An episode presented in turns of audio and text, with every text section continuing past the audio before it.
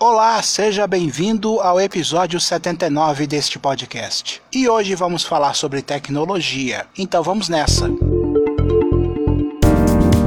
A última terça-feira foi de estreias e de surpresas para o mercado de streaming. Estreias por causa da Disney Plus, que estreou com um valor promocional de 237 reais em seu plano anual. O serviço conta com várias produções dos estúdios Marvel, Pixar, da própria Disney, entre outros. Durante os últimos dias, todos os canais da Disney no Brasil, incluindo NetGeo e ESPN, transmitiram programas especiais falando sobre o novo serviço. Porém, agora vem a surpresa: à meia-noite da última terça-feira entrou no ar em fase de testes a Pluto TV, que eu falei algumas semanas atrás aqui no podcast. A Pluto TV é uma plataforma de streaming que pertence à Viacom CBS, um dos maiores conglomerados de mídia do mundo, que controla a MTV, a Paramount, a Nickelodeon e por aí vai. O serviço ainda não conta com algumas